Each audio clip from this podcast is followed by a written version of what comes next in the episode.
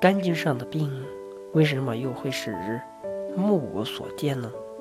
肝受血而能视，就是说，如果肝血走，人就能看见东西。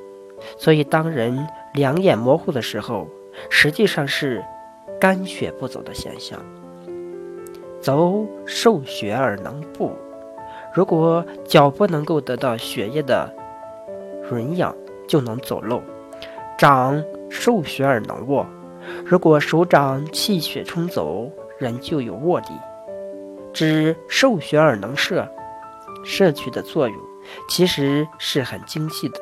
比如小孩子刚开始是抓东西吃，然后才会一根一根的往外挑，这都是肝气不断壮大的一个现象，是肝血走的一个现象。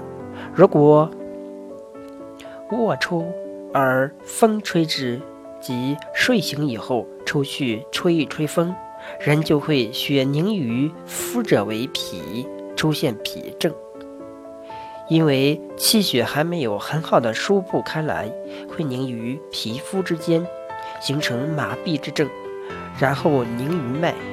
如果再继续往里深入，就会涩。涩就是指有点像血。